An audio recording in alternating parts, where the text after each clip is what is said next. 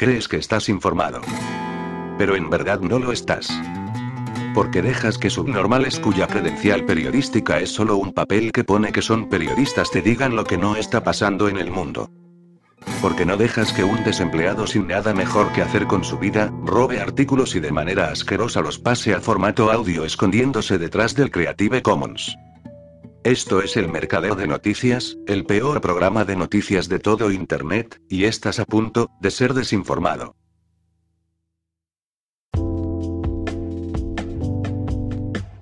Una de las características del moderno capital monopolista es la fusión del Estado, lo público, con las empresas privadas, un fenómeno que a veces se ha llamado puertas giratorias. Los monopolios de Estado y los privados se entretejen formando un todo, escribió Lenin, porque el Estado no es nada diferente de un consejo que administración de los intereses generales de los grandes capitalistas y financieros. Esa fusión es evidente en el caso de la industria farmacéutica ya ha sido llevada al extremo durante la pandemia, lo que ya nadie trata de ocultar. Ahora en Estados Unidos los Centros para el Control y la Prevención de Enfermedades, CDC, una institución pública, ha absorbido en su seno al equipo de propaganda de la multinacional Pfizer. El precio es de 52,5 millones de dólares, una parte de los cuales proceden de los fondos contra el COVID. La empresa de relaciones públicas se llama Weber Shandwick y se ha incorporado a la unidad de inmunización y respiratoria del Instituto de Salud Pública. La empresa ha trabajado para Pfizer desde 2006 y el año pasado firmó otro contrato publicitario con Moderna. Las empresas de relaciones públicas no suelen trabajar para un único cliente y también prestan servicios publicitarios a las instituciones públicas. Pero es evidente que hay un conflicto de intereses. Quienes elaboran las campañas de publicidad para la salud pública y las farmacéuticas no pueden ser los mismos y, según PR Week, la vacuna contra la gripe ha sido uno de los primeros conflictos entre ambas partes. En septiembre de 2020 la empresa Weber Shandwick firmó un contrato con el Departamento de Salud y Servicios Humanos y el Centro Nacional de Inmunización y Enfermedades Respiratorias, CIR, de los CDC, que es el responsable de apoyar al Comité Asesor sobre Prácticas de Inmunización, ACIP, que, a su vez, es quien emite recomendaciones a los CDC sobre las vacunas, incluidas las vacunas contra el COVID. En consecuencia, no es posible saber si las recomendaciones sanitarias elaboradas por los CDC durante la campaña de vacunación tenían un objetivo sanitario o solo era publicidad comercial procedente de quienes las vendían. Ni siquiera es posible saber si la aprobación de las vacunas contra el COVID fue consecuencia de esa mezcla entre lo sanitario y lo comercial. El caso es que el 12 de diciembre de 2020 el ACIP recomendó la vacuna contra el COVID de Pfizer en personas mayores de 16 años. Tres meses después recomendó la vacuna de Moderna para mayores de 18 años y, desde entonces, ha seguido recomendando ambas para la mayoría de la población, incluidos los niños de tan solo seis meses. Los CDC siguieron adelante a pesar de la carencia de ensayos clínicos, argumentando que la emergencia sanitaria era muy acuciante y que había que actuar a ciegas. La empresa Weber Shandwick realizó un trabajo específico para el CIR que incluía la promoción de las vacunas y la comunicación de los riesgos y las acciones recomendadas para las epidemias. El aparato de propaganda también proporcionó al CIRDA 17 especialistas en publicidad sanitaria, dos en investigación sanitaria y otro más en medios de comunicación. La publicidad de Weber incluye la generación de ideas de historias, la distribución de artículos y la realización de actividades de divulgación para las noticias, los medios de comunicación y las organizaciones de entretenimiento. Los propagandistas también llevarán a cabo investigaciones sobre el público objetivo y planes de imagen dirigidos a responsables de la atención sanitaria. Las empresas están empezando a movilizarse en torno a lo que es, posiblemente, la misión de salud pública más urgente y crítica de nuestra vida, y el entorno de las comunicaciones nunca ha sido más complejo, ha declarado Pam Jenkins, una dirigente del aparato de propaganda. No obstante, no se trata solo de un lavado de cerebro masivo, sino, sobre todo, de cambiar el comportamiento de millones de personas en todo el mundo. El 28 de agosto de 2020 los cazabombarderos F-35 de la Fuerza Aérea Holandesa iban a participar en el ejercicio ayer de esquí de la OTAN, escoltando a seis bombarderos estratégicos estadounidenses B-52H Stratofighter 3. La previsión meteorológica anunció una tormenta en Países Bajos y los F-35 tuvieron que permanecer en el aeródromo debido a que las restricciones de vuelo les impiden acercarse a menos de 40 kilómetros de una tormenta debido a que son vulnerables a los rayos.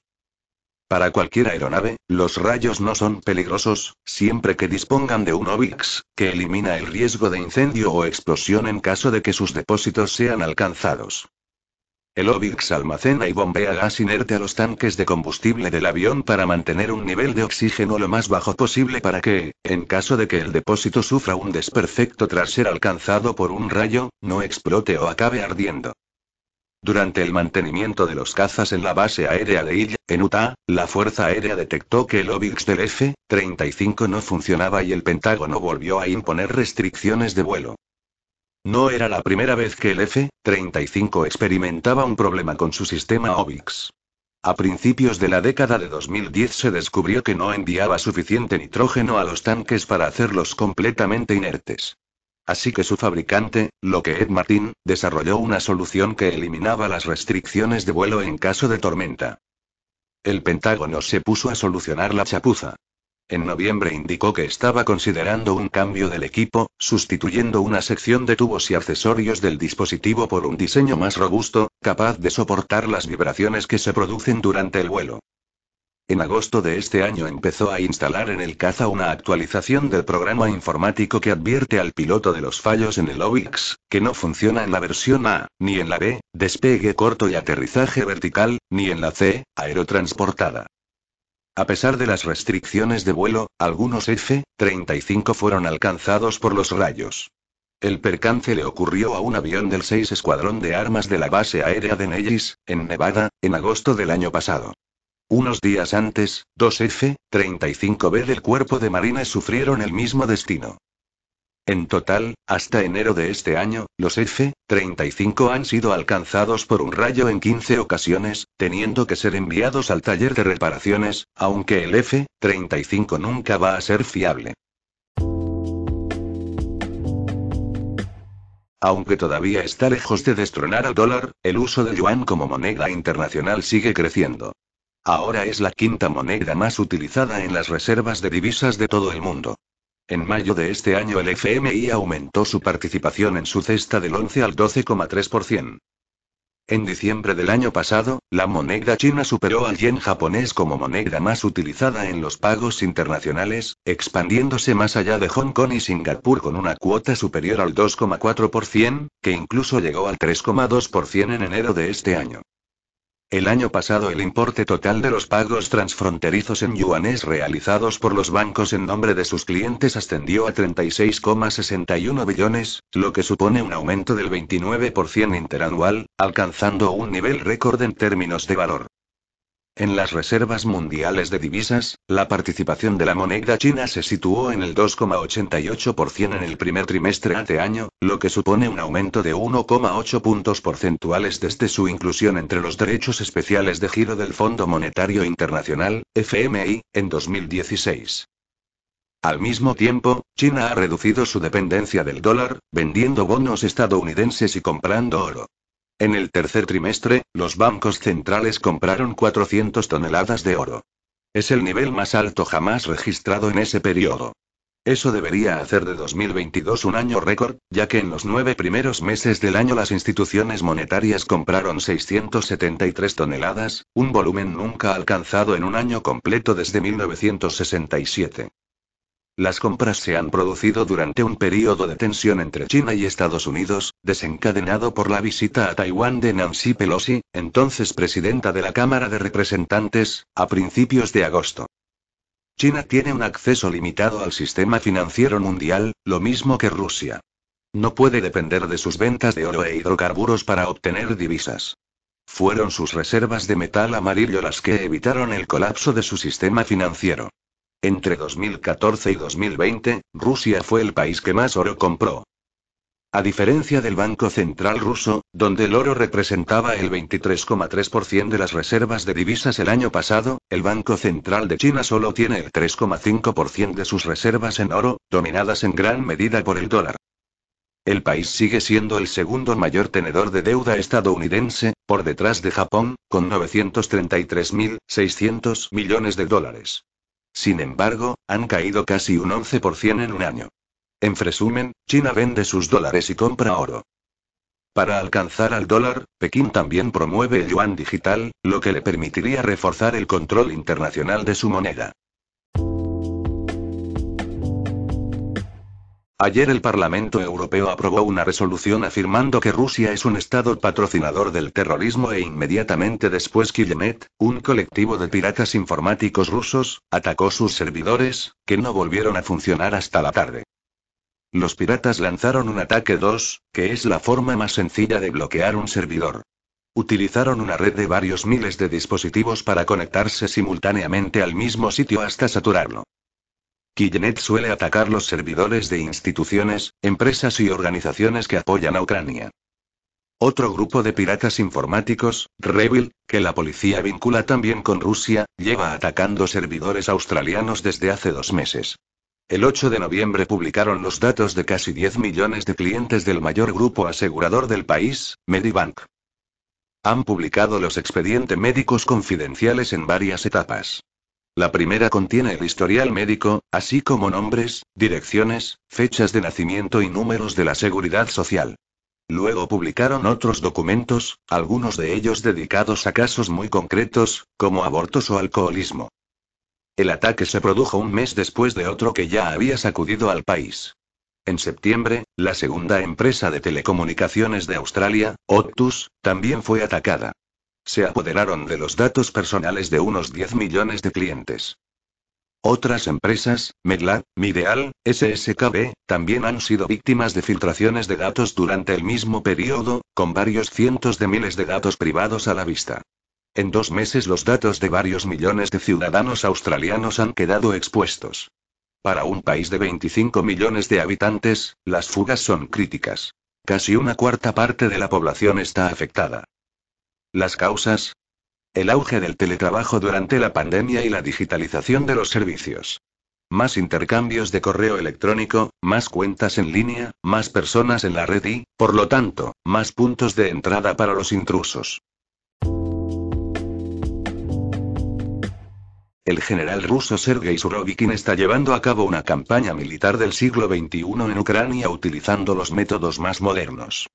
Por ejemplo, Surovikin es partidario del enfoque indirecto del teórico militar británico Basil Henry Lidellard. La acción indirecta tiene como objetivo privar a las fuerzas enemigas de los recursos que necesitan para continuar la guerra, desestabilizándolas. Como resultado, los militares rusos han abandonado temporalmente las operaciones ofensivas a gran escala contra las posiciones de las Fuerzas Armadas ucranianas.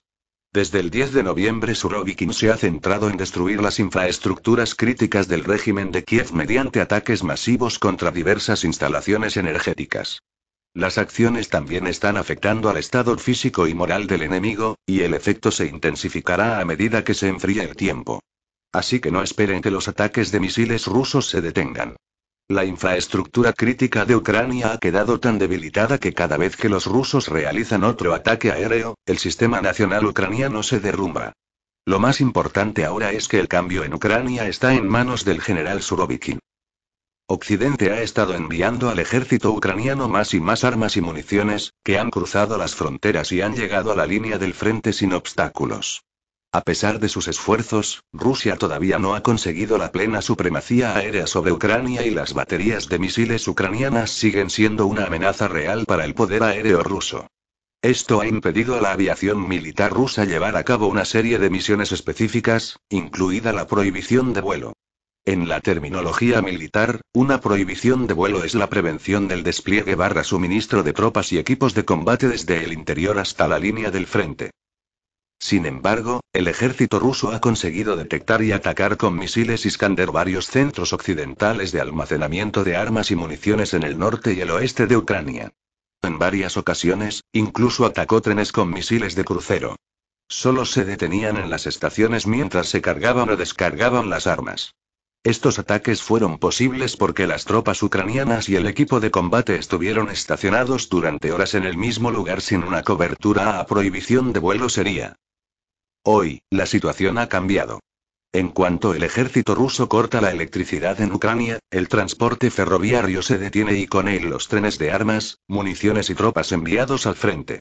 La diferencia entre antes del 10 de noviembre y hoy es que el general Sergei Surovikin puede elegir, cada día, qué trenes militares ucranianos destruir, dónde deben ser detenidos por el ejército ruso y qué misiles rusos utilizar contra ellos. Así, el ejército ruso ha impuesto una prohibición de vuelo sobre Ucrania sin tener un verdadero apoyo aéreo. Cuando los rusos cortan la energía, los convoyes de trenes ucranianos, que transportan armamento occidental destinado al frente, quedan en campo abierto, sin ninguna defensa aérea, exactamente donde el ejército ruso se había establecido previamente. Y son atacados inmediatamente por misiles rusos, como durante el entrenamiento básico de los militares rusos en el campo de tiro de Astrakhan. La red de satélites Starlink de Elon Musk proporciona conexión ilimitada a Internet en Ucrania. Es vital para el ejército ucraniano, ya que se utiliza para recibir información de los AWACS estadounidenses, sistemas de reconocimiento aéreo no tripulados. Sin esa información, los militares ucranianos estarían ciegos y sordos ante las maniobras militares rusas, las incursiones aéreas tácticas y los lanzamientos de misiles de crucero. Los especialistas militares saben que Rusia dispone de varios dispositivos de interferencia para la red de satélites Starlink. Sin embargo, Rusia no ha tocado Starlink y no lo hará en el futuro. Porque Starlink es un arma de doble filo para el presidente Zelensky.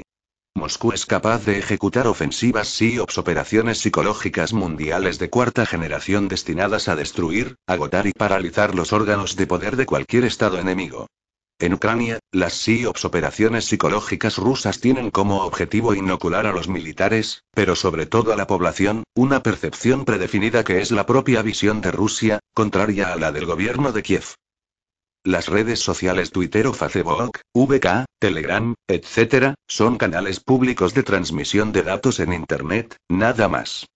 Excepto que sin la red Starlink de Elon Musk que proporciona Internet en Ucrania, no habría redes sociales a través de las cuales Rusia podría inducir un estado de malestar y pánico entre la población ucraniana. Tampoco puede formar grupos virtuales de descontentos para preparar acciones de protesta contra el régimen de Zelensky. La tecnología para fabricar este tipo de reuniones espontáneas se ha generalizado en Estados Unidos, se llama Smart Mods y tiene como objetivo agitar la situación política interna de un país determinado. La destrucción de las infraestructuras críticas tendrá un impacto significativo en el estado de ánimo de la población ucraniana. Se supone que las protestas callejeras estarán motivadas por el hecho de que los ucranianos ya no pueden satisfacer sus necesidades básicas, comida, luz, agua potable, calefacción, etc. La población ucraniana ya está harta de la guerra, por lo que la resistencia interna ucraniana ganará auge rápidamente. La OTAN lleva mucho tiempo utilizando métodos SIOPS operaciones psicológicas. Esto se vio, por ejemplo, en 1999, cuando la OTAN bombardeó la infraestructura de Serbia para provocar manifestaciones callejeras contra Slobodan Milosevic. Con un nuevo Maidan dirigido en su contra, el régimen de Kiev no sobrevivirá hasta la primavera.